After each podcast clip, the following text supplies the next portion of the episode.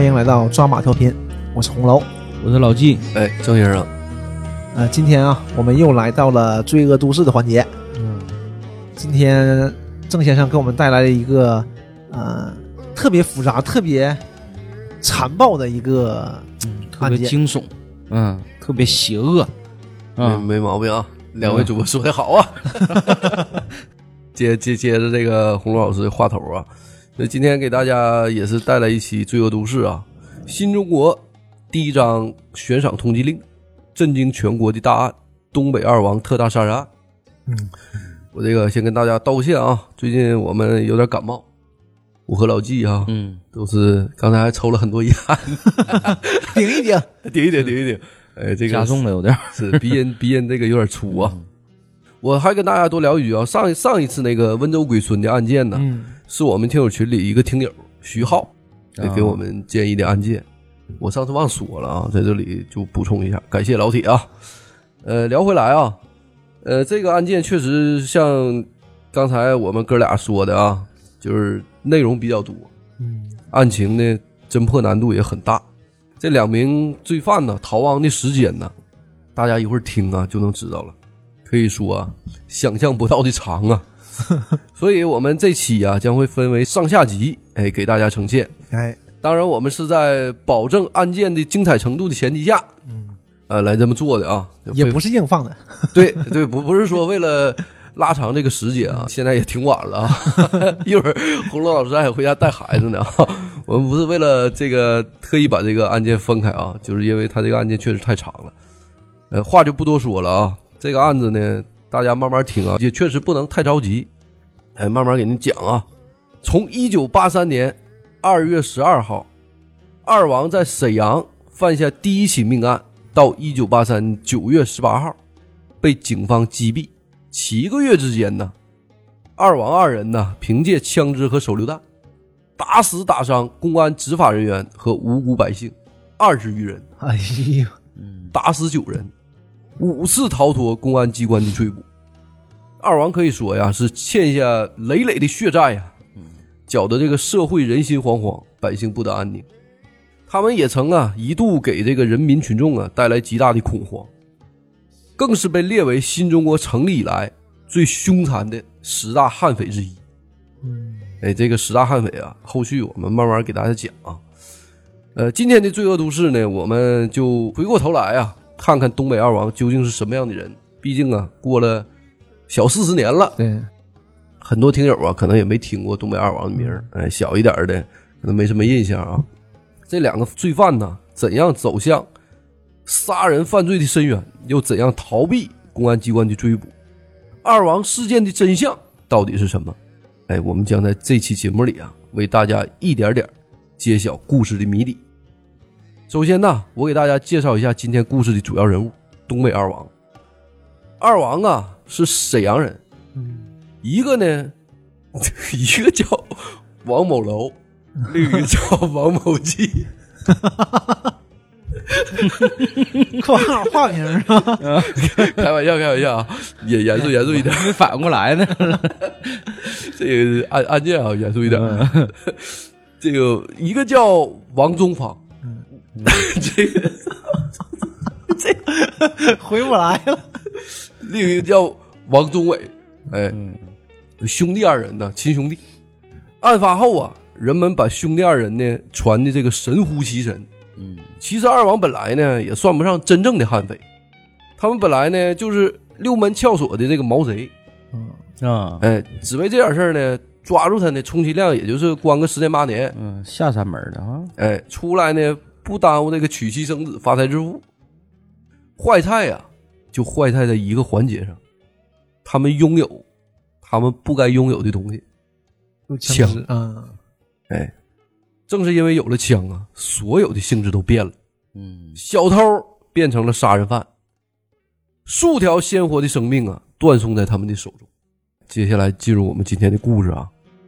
一九八三年二月十二号，沈阳风景区小河沿北岸的解放军某部医院，这个现在呀叫解放军第四百六十三号医院。啊，四六三，哎对，是小河沿的，哎，我一提我一说，大家都知道啊。由于这一天呢是大年三十儿，哎，八三年的大年三十儿，二月十二号中午啊，这个军医院呢在院内的俱乐部给全院的职工放电影，所以这个军医院的大楼啊、松林还有院落都是一片的寂静。对，没没有人，没人儿，大家都搁那看电影呢。就在这个时候啊，放的什么电影？高山下的花环 啊干的。呃，就在这个时候啊，两个青年人悄悄地走进军医院的大门。这个推着自行车的小个儿啊，走在前面，一身这个空军打扮，戴个口罩的这个大个儿啊，跟在其后面十几米远。嗯，他们一步步呢，奔这个军医院的小卖部走去，就偷这个小卖部。啊，那啊也没太多东西，就这时候啊，军医院的给养助理嗯吴永春，嗯他打算呢，趁着这个空闲时间呢，回家去取呀、给战友买的这个凤凰烟。嗯哎，他发现了这两个可疑的人员，那个时候都都挺机警啊。嗯这吴永春啊，看见这两人呢十分陌生，正感到纳闷的时候呢，这军医院的政治部副主任周化民迎面走过来了。嗯这吴永春呢，马上跟他汇报，说呀，有有两个这个十分陌生的人员呢，就往那个小卖部走呢。嗯，这个周化民呢，听了吴永春的汇报呢，他也警觉起来了，形迹可疑，这俩人，，哎可能是能看出来人家，嗯说这俩人呢在哪儿呢？这吴永春呢，他就看到这个大个青年呢站在这个医院俱乐部门口，他刚才呢穿这个黄军装上衣，这个时候呢悄悄的换成了蓝上衣，哎，多可疑呀、嗯，这大个儿呢就耸着肩膀，两手插兜，尤其呀、他穿这个蓝色儿的上衣啊，嗯特别的短小，非常的不是自己的，嗯哎不不合身儿，嗯。所以啊，这个大个儿啊，看起来也十分的可疑。嗯。这周化民呢，又找来汽车司机毕继兵等几个战友，他迎着大个儿呢就走过去了。嗯这大个儿呢，看着他们这几拨人过来之后呢，赶紧的转身就避开了。嗯嗯，哎，他往后稍了。做贼心虚嘛，哎，但是人儿都过来了，这个时候呢，他就有点来不及了。嗯这吴永春呢，就大喊一声：“你给我站住！”他几个就给大个抓起来了。啊，这这你就抓着了哎，啊，也就这么快。当场擒获，哎嗯，他们把这个大个儿呢带进门诊大楼的一楼外科诊室。嗯这个诊室呢，大概有三十多平方米。这哥几个呢就把大个儿呢围起来了，审一下，哎，审他一下，说你到医院干啥来了？这大个儿呢就支支吾吾说：“我呀给我姥看病，医生说呢两点钟给看，我现在正等着呢。”而这军医院的政委呢周化民就仔细的打量一下大个儿啊，说他这个身体瘦长，有点驼背，嗯那东瓜脸呢，单眼皮儿，那两眼呢往下耷拉，说话有点细声细语啊。掉眼梢呗，哎，我这个 描写的就很细致了啊，看着的反正是形象不太好还是，看着他就不像好人。嗯后续的这个对周华民采访啊，他说我一眼就瞅他不像好人，就小偷小摸的人呢，嗯挂相的。哎，他就问呢，说你哪个单位的呀？这个大个儿就说我是这个汽车制造厂的。完，周华民说你把这个工作证拿出来。完，大个儿呢把这个左手啊从裤兜里抽出来，嗯右手呢他还插在这个裤兜里。啊，哎，他慢慢的掏出呢一个保密厂的入场通行证，那时候呢都有这东西。啊嗯，工作证，哎，把这个呢就交给周华民了。通行证呢上面没有工厂名头，只有姓名、年龄、职务、车间等栏目。哎，他这上面就写着呢，王忠伟，二十六岁，工人，六车间。吴永春呢，他这时候突然想起来了，说刚才呢跟大个儿一起的呢，还有个小个对，来俩哎人啊，这小个儿哪去了呢？嗯他找不着了呢，完他就转身呢，自己就走出大楼了。他钻进呢停放在俱乐部门口的一辆吉普车里，他透过车窗啊，就扫这个大院儿嗯，那不一会儿呢，侦查呀，哎，迎面啊来了一个身着啊空军军服的骑车的，嗯。戴着个红帽徽、红领章。吴永春呢，以为他是自己内部的人呢，就军医院的人吧，嗯。没引起他的注意。奇怪的是啊，这个小个儿骑车的人呢，在这个院子里不停的绕圈儿。并且呢，他一个劲儿的左撒嘛撒嘛，啊，右撒嘛撒嘛，盯梢的，就是不是人呢？我那个 不是不是盯梢，是盯梢的人呢。啊，我那个另一个兄弟啊，对呀，嗯完这时候呢，吴永春就感觉不对，他就下车了，他大喊一声：“你干啥呢？”这这时候呢，就认出来了，正好是那个换了上衣的小个儿，哎，呀，这俩人都换衣服，俩人换衣服了，那小个儿衣服呢给大个儿穿了。这吴永春呢，一下子把这小个儿呢就拦腰给抱住了。嗯这突然的袭击呢，吓得这小个儿啊一下就从自行车上摔下来了，完了挣扎说大喊：“你干啥呀？你干啥呀？”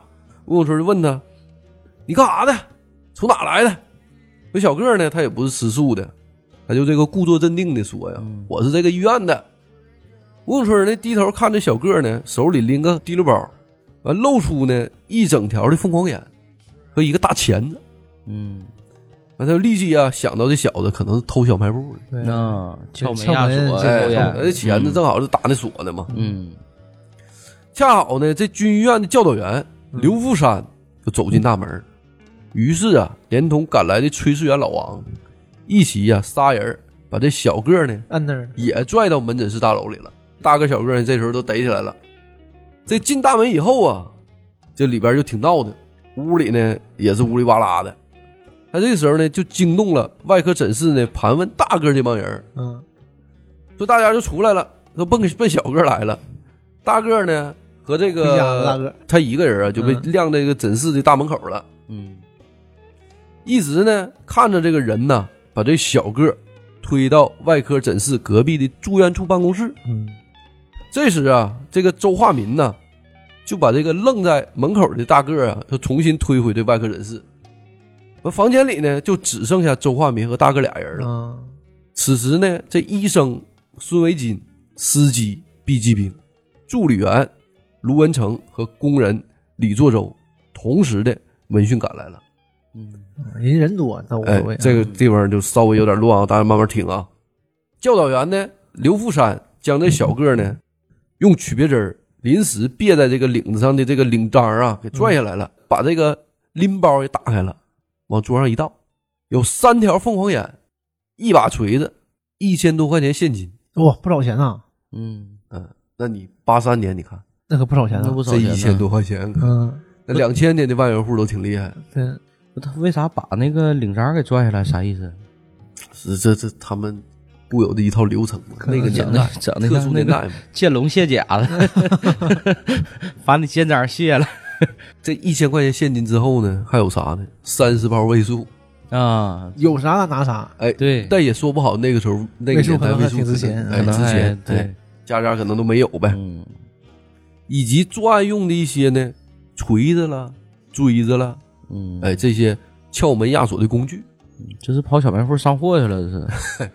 这小卖部人员呢，也听到这信儿呢，他也赶来了，还确认呢这些钱和物品是从这个小卖部里偷出来的。嗯紧接着，刘富山呢就示意大伙搜身，看这他兜里还有东西没有？嗯，这个时候呢，吴永春和毕继兵扭住小个子胳膊，搜他的上衣兜。刘富山呢摸他的前胸兜，那个时候兜多嘛，对，嗯中山装。我这个之前采访的视频呢，就跟大家跟人多聊一句啊，看那个八几年的时候啊，这老百姓呢还是一水的这个中山装，对，都是这套行头，嗯所以胸前呢他都有兜。三个兜吗？这儿一个，这两个。所以你现在想这个事儿，你想不出来了。现在哪有胸前有兜的了？对，那都撤了嘛。完，刘福山呢，在他摸胸兜的过程中啊，他突然就摸到啥了。嗯吴永春呢，看见刘福山呢脸色骤变，这时候呢，小个儿呢，突然就全身颤抖，发出野兽一般的嗷叫，就说啊，形势就在此刻呀，可以说是风云突变的。这就是天下无贼里的枪，有枪。那时候也是这么说话的啊。此时啊，从外科诊室里突然传来砰砰几声枪响，嗯住院处里的人啊也随即一愣，啊，哎这不是一把枪，哎，嗯，另一个人放枪了。对，助理员呢卢文成就快步的走出了住院处，想要一看究竟。他一出门啊，就被手拿五四手枪的大个儿击倒在地。教导员刘福山呢，一看情况危急，便大喊说：“有人行凶，赶快抓人呐！”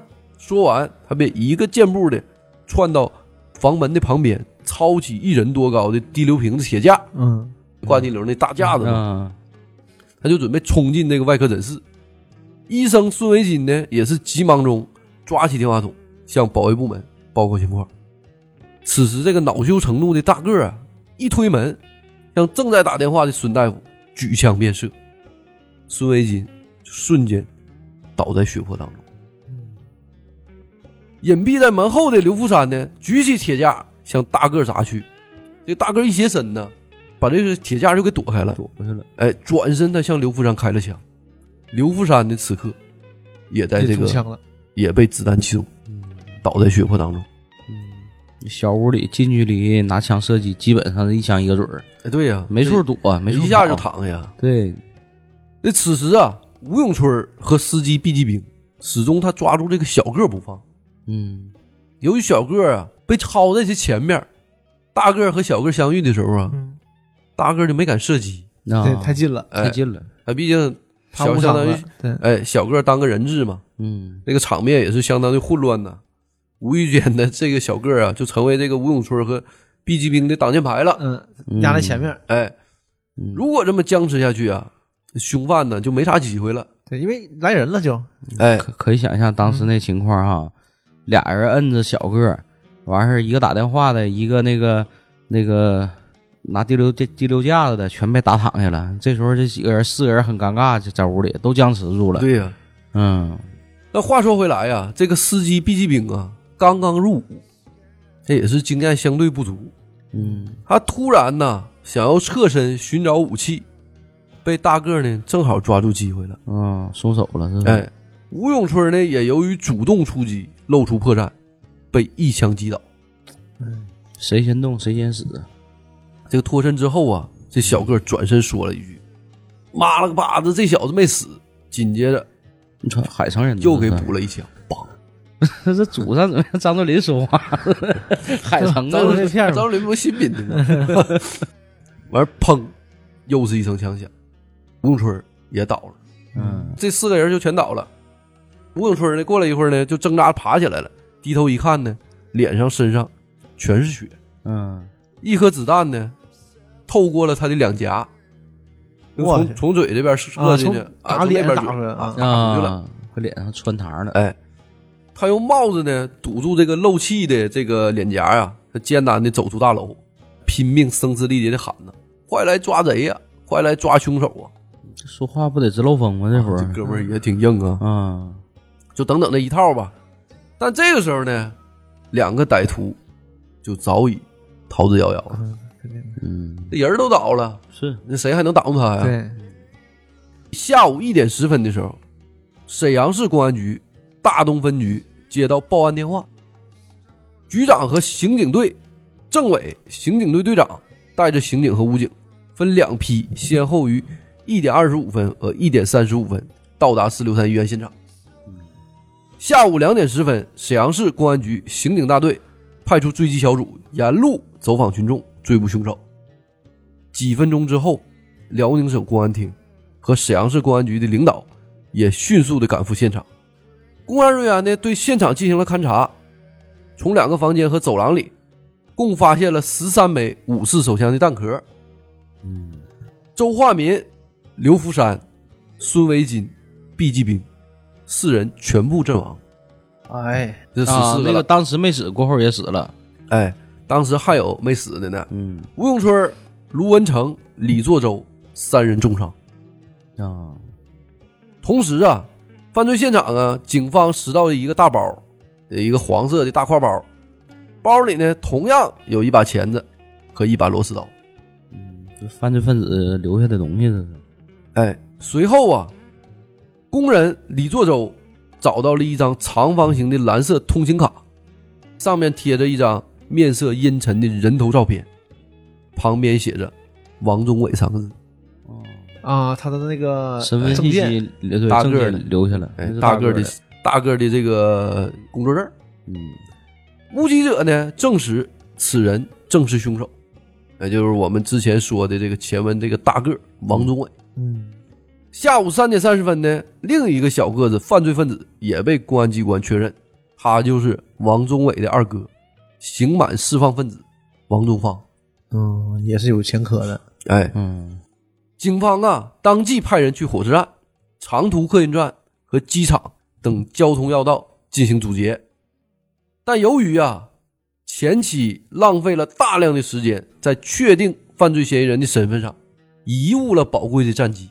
嗯，三十分钟以前呢，二王已经窜上了南下的列车。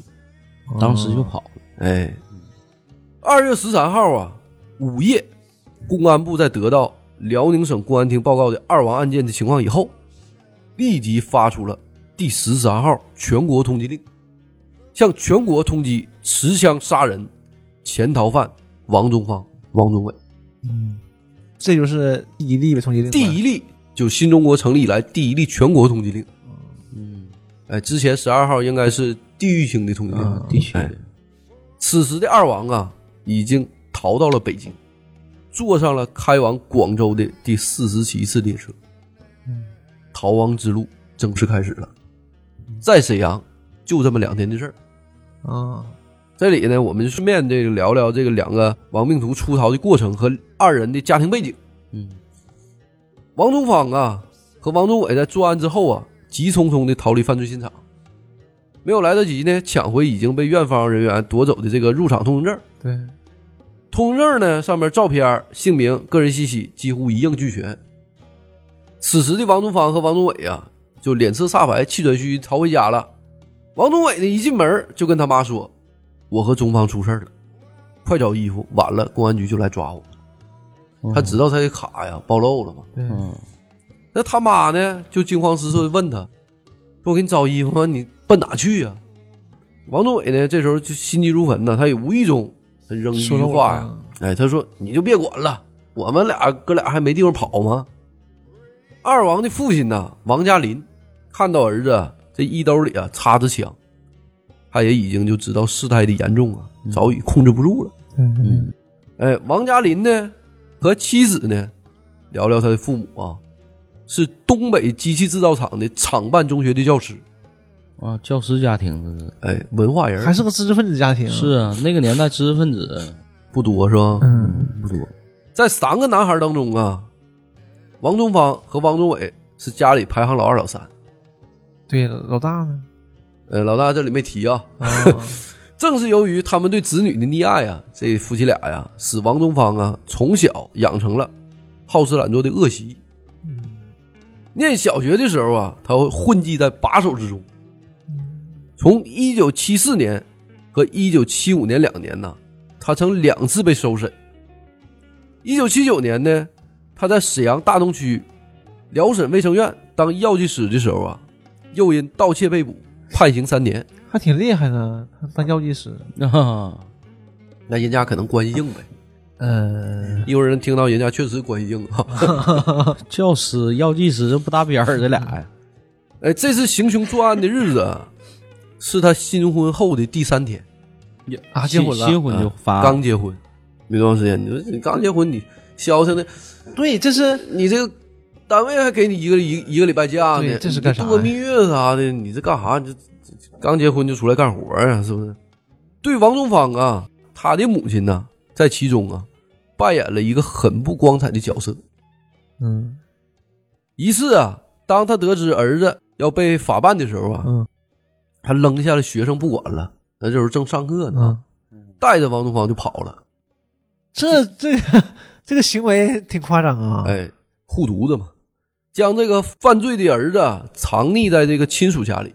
嗯儿子被缉拿归案之后啊，这位人民教师啊也被公安部门在同一时刻刑事拘留了。嗯，窝藏罪犯。哎，他妈应该是一个特别护犊子的对母亲啊，就惯孩子呗。对，再聊聊这个老三王宗伟啊，一九七六年十二月参加中国人民解放军，当过兵，哎，嗯，一九八零年复员，同年八月份被分配到东北机械制造厂六车间当工人，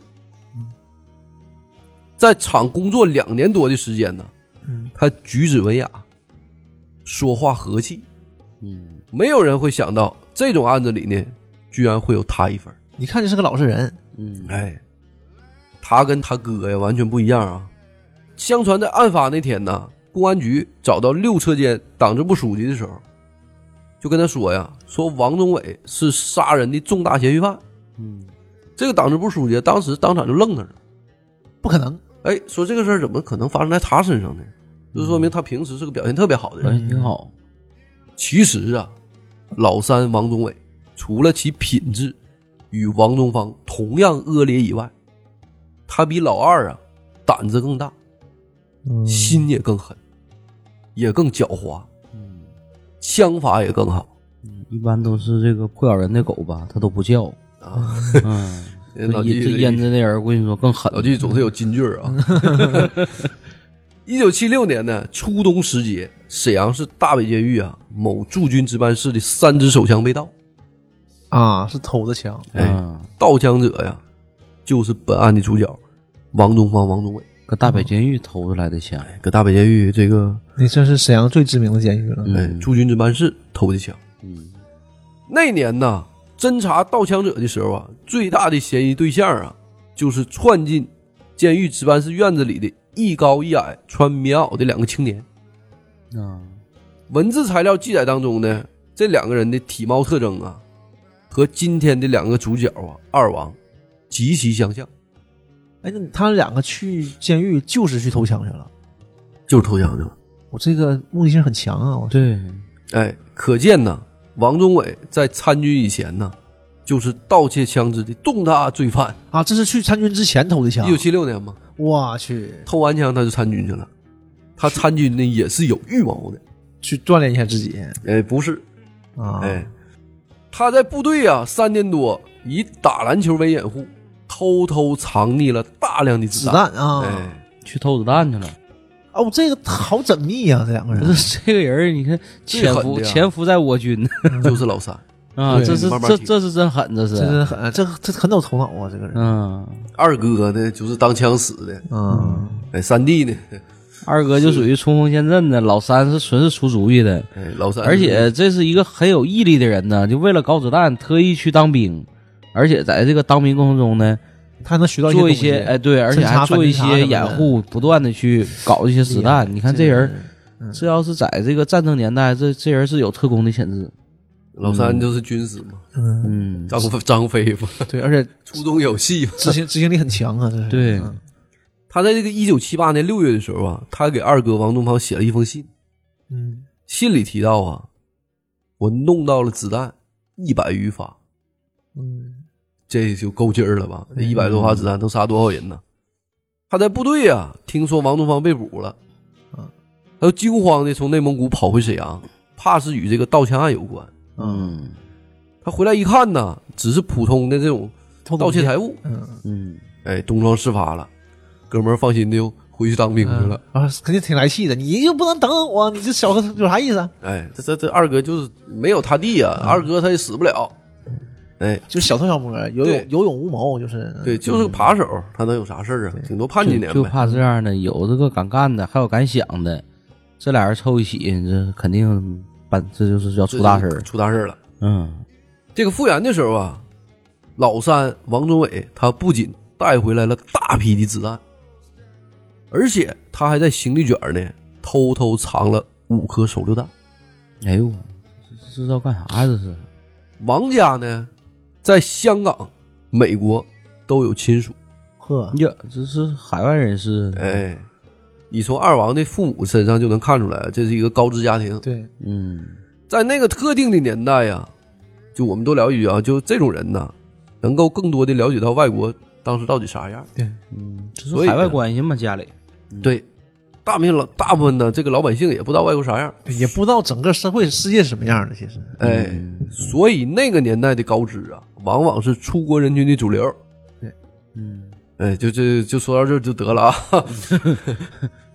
这个当时王家呀，常常啊有这个海外书信的来往，因此啊，此次案发后，王宗伟呢跟他哥说，咱俩呢先到广州，然后呢偷渡出境，去香港，哎，投靠我们的亲戚去。嗯，就这么跑路，他是往南方跑的。这思路，妈跟当年这个革命党革命人士想法，对，到香港，然后去法国跑海外转一圈儿，勤工俭学回来，这这人这都是挺厉害，都都确实挺厉害。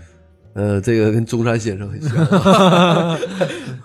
双花红棍。哎，这个二月十五号晚九点左右啊，我们的案子就接着聊回来啊。第四十七次列车呀，驶入湖南省衡阳市以南四十里的西里坪地区。由于当时啊正好赶上春节，二月十五号，嗯，呃，没赶上呢，也是这个春节前后嘛。对，哎。刚刚才不是说嘛，三十儿嘛，对，对，为了严防啊，有人将鞭炮啊带进列车上，乘务员呢开始检查旅客们的包裹。嗯啊，他检查到二十二号车厢的时候啊，乘务员突然在货架上一个提包里摸到了一把铁器，形状呢像是手枪。嗯，哎，他立即呢将乘警找来，同乘警呢共同检查，果然从包里搜出一把五四式手枪。乘务员就问呢，说这包谁的？过了没多久啊，靠在车窗坐着一个大个儿啊，嗯那起身，这包啊我们的。那乘警呢指着手枪问：“你这手枪呢有没有枪证嗯，？”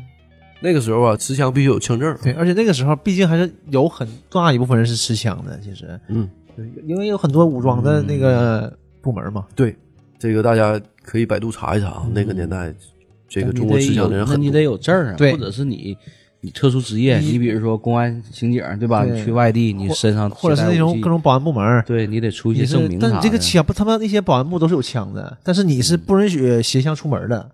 对，你出去你得有证明，你得有对证儿。对，所以说这个乘警啊问他：“你这枪证儿干啥？你拿出来啊！”这大个儿啊一边悄悄的将那个右手啊伸进裤兜，嗯一边招呼啊与他斜对面坐着这个小个儿说：“哎，人家要看看你的枪证儿。呀，你这家伙这么这么淡定，”这小个儿呢，这趴在桌上睡觉呢，他听到有人喊他，一下从这个睡梦中他惊醒，嗯他一愣，那紧张的时刻呀，突然间的，梆一声枪响，这时候就放枪了。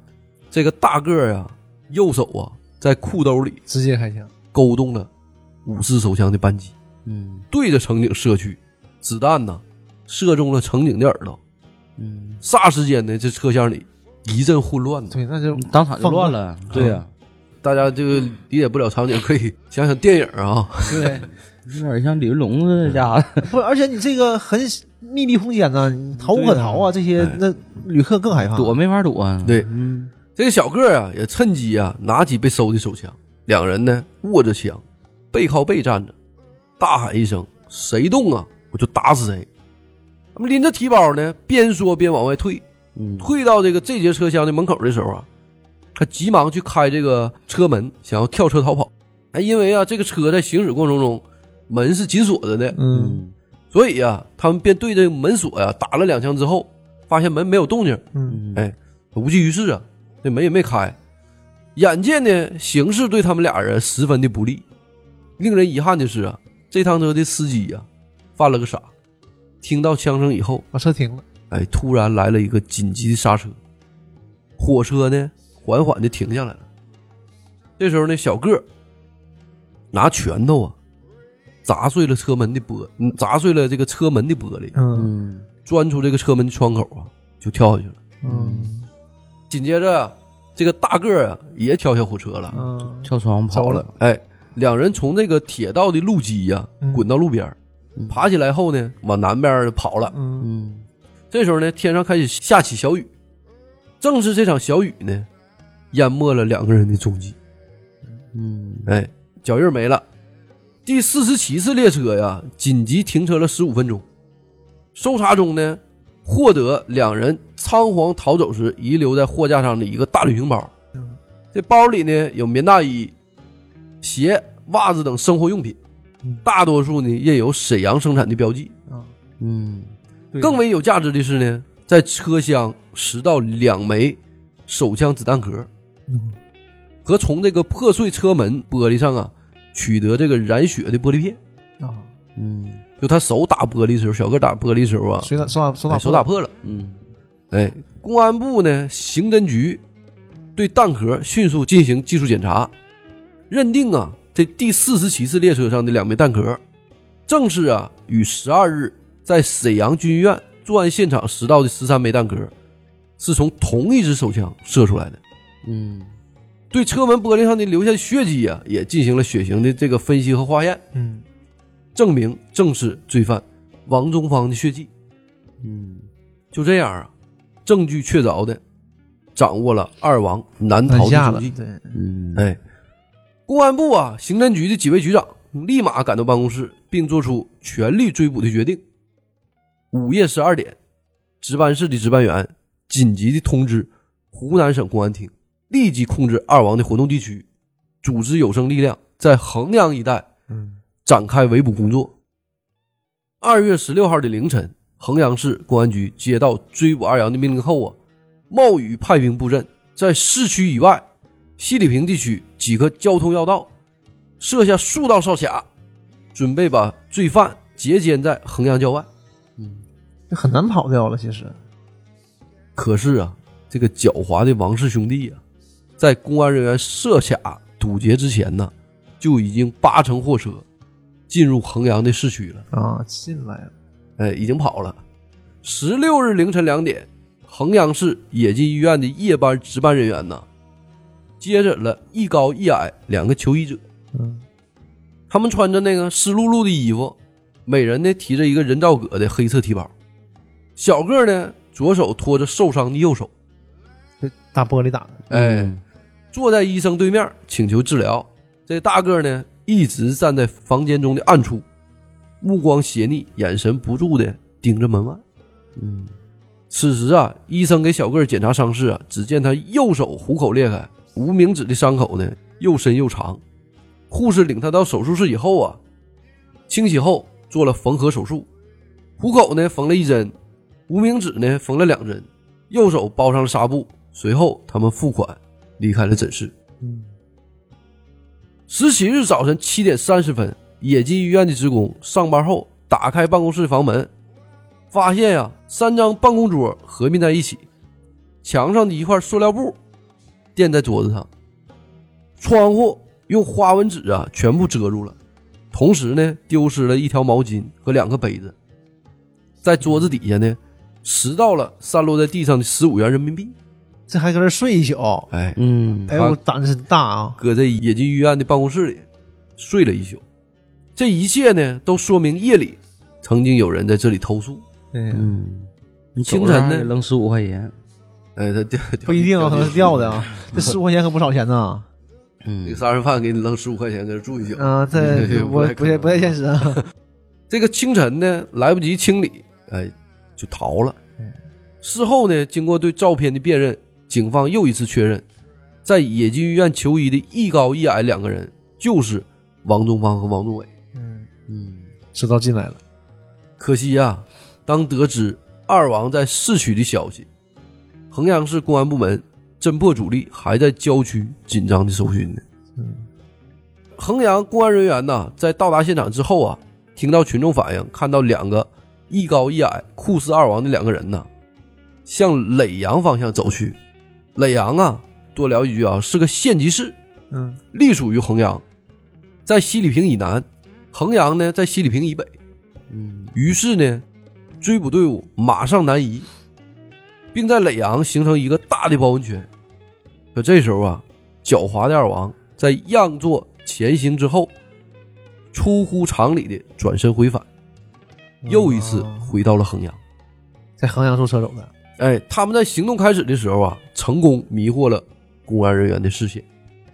上午九点四十五分，衡阳冶金机械厂的职工在度过了春节假期以后啊，头一天上班。嗯厂子里呢，新竣工的八栋职工住宅处已经分给了部分职工。嗯车间保卫干事呢，武国英和爱人江新飞到新楼呢去看看自己新分到的房子。嗯他们来到六楼呢，一推门，门锁着，便找来了工地值班人员呢开门。开门以后，他们吃了一惊，两个年轻的男子坐在地下的门板上，嘴里正在咔哧咔哧的吃东西呢。不，这俩人挺厉害啊！厉害先是往南走迷惑一下，然后又折回来，这不跟着俩四渡赤水吗？然后最后猫在城区大隐隐于市啊！别别别给别别给他们上上价值啊！对对对，什么叫四渡赤水？你是不是疯了？不是折返，我就说这太狠了，这个不要给他们上色啊！这个身为保卫干部的这个武国英啊，上班后就听说呀，厂保卫处传达室啊，传达了二王流窜到衡阳地区的消息。此时啊，听到两个人说话呀，嗯，又是东北口音，他马上啊就警觉来了。嗯，哎，武国英呢还注意到这大个子啊，头发蓬乱，眼神冷漠，上身呢穿着一个兜上有铜扣的铁路服，下身呢是皱巴巴的灰色裤子，小个儿呢还是穿着他那蓝色的中山装，嗯，神色疲惫啊，面色蜡黄。嗯，门板上呢放着两个黑色的大铁包，还有部分吃的包子啊、蛋糕啥的。嗯，他故意呢避开他们，来到另一间房间，查看了两个陌生人是怎样进入房中的。在查看之后啊，发现两个人呢是撬开窗户爬进来的。嗯，吴国英呢，这是几楼？刚才说这个应该是六楼，六楼爬上去的啊，不是应该是有有那个有楼梯呀、嗯，但是这个楼这个屋子应该是封上的，哦。那他应该是把窗户撬开进去的。对，他可能是里面中里面的窗户，有可能对，因为像原来那种筒子楼，对，原来可能窗户在走廊，或者有些，我记得南方好像有些城市，它那个门的上面它有一个玻璃，嗯，嗯，有的时候夏天用对，，它是有楼道的嘛。嗯。所以呀、武国英呢，在继续观察两个人的动态以后，他忽然看到大个子抬手吃蛋糕的时候啊，从这个裤兜里露出了手枪。嗯，嗯，他断定啊，他们就是那对凶恶的逃窜犯。不，人家都来人了。问你，你怎么搁这待着呢？啊，我俩进来就是什么避避雨啦，或者什么什么洗休休息，我这边还吃着呢。哎，我真淡定啊，你想这事儿，哎，他顺便呢就找了个借口和爱人呢走出房间。嗯他悄声的告诉那个江新飞呀、说他们有枪，嗯肯定是犯人，嗯你盯着点他们，我去保卫处呢报告。说罢呢，他就急匆匆的下楼了。那时候人的人民群众的这个警惕性还是很强对的，，嗯你这往后听但就是知道了，这有危险呢，这个给媳妇儿一人扔那儿，你就往后听就知道了。嗯这里所有的这个人民群众啊，没有一个是怂的，啊，哎，没有他们的这案子也破不了。真是，哎，他去给保卫处呀就挂电话去了。吴国英一走呢，这两个可疑的人呢，王忠芳和王忠伟急忙收拾东西下楼。门口的这保安人员呢，赵延林就拦住他们，说要他们修好门再走。人要求不高，哎。没毛病这事儿。对你把门给整坏了，就是故意的这个拖延他俩的这个时间，对，就说得出，而且这个借口说得出。，对，哎。所以说这些人你看都挺还是挺巧妙的，人民群众还很有智慧的，这俩人呢，那哪能听他的呀？嗯，对呀、肯定的，我给你修什么门？我说我疯了。干啥来了？我给你修门了，我有枪，我还给你修门，我不把你毙了，这不还是不能上价值啊？这小个儿呢，推起这个停在楼门口的一辆五羊牌自行车呀，马上就要走。这时候呢，看房子退休工人呢，武振云赶过来了，他拉住自行车呢，大喝一声说：“别跑！”王忠芳呢，拽了几把没拽动的自行车，他就把车呢往武振云身上一推，嗯，他就恶狠狠的说了一句：“啊，你妈了逼，你给我等着！”还说完呢，他就和王宗伟他就跑了，俩人就没骑车。你给我等着，嗯、哎，，你给我等着！武振云呢和赵延林呢，那俩人啊紧追不舍。你说他都知道他有枪，哥俩啥也没有就就追他。你说这这也够劲儿啊一！枪正义，哎，还边追边喊呢：“抓小偷，抓小偷！”嗯这时候呢，王宗芳和王宗伟呢跑进一个巷子里，武振云追进巷子，王宗芳掏出手枪，回头梆一声，朝武振云就是一枪。武振云呢，敏捷的就躲到墙后头去了，子弹打在墙上，还躲枪了，这功夫我合计直接给打死了呢。没有，这 一枪躲过去了，应该是跑的过程中一回头，他哎，他他他，你就看着你就躲了，对，帮着打枪。就是这个追逐过程中，还是对这个枪他还是很警惕的。再一个，我就说那个时期的人民群众还是很有正义感的。对呀。就是遇到这种事儿啊，这枪都不不怕还舍追呢。是啊，我就说这这这多有正义感呢，这这是。嗯，黑客帝国嘛，嗯，咵，咵咵咵咵咵。嗯。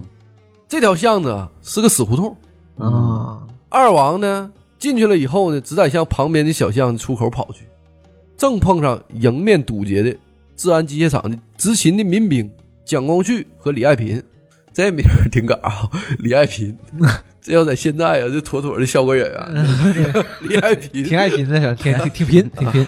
这个王宗伟呢，向蒋光旭开了枪，击中他的左肩。二王呢，也在趁这个李爱民呢扶这个蒋光旭的时候呢，从他们身边夺路逃出小巷，嗯跑到大街上了。这时候呢，是上午十点十五分左右，大街上呢也是车来车往。二王在众目睽睽之下呀，拼命奔跑。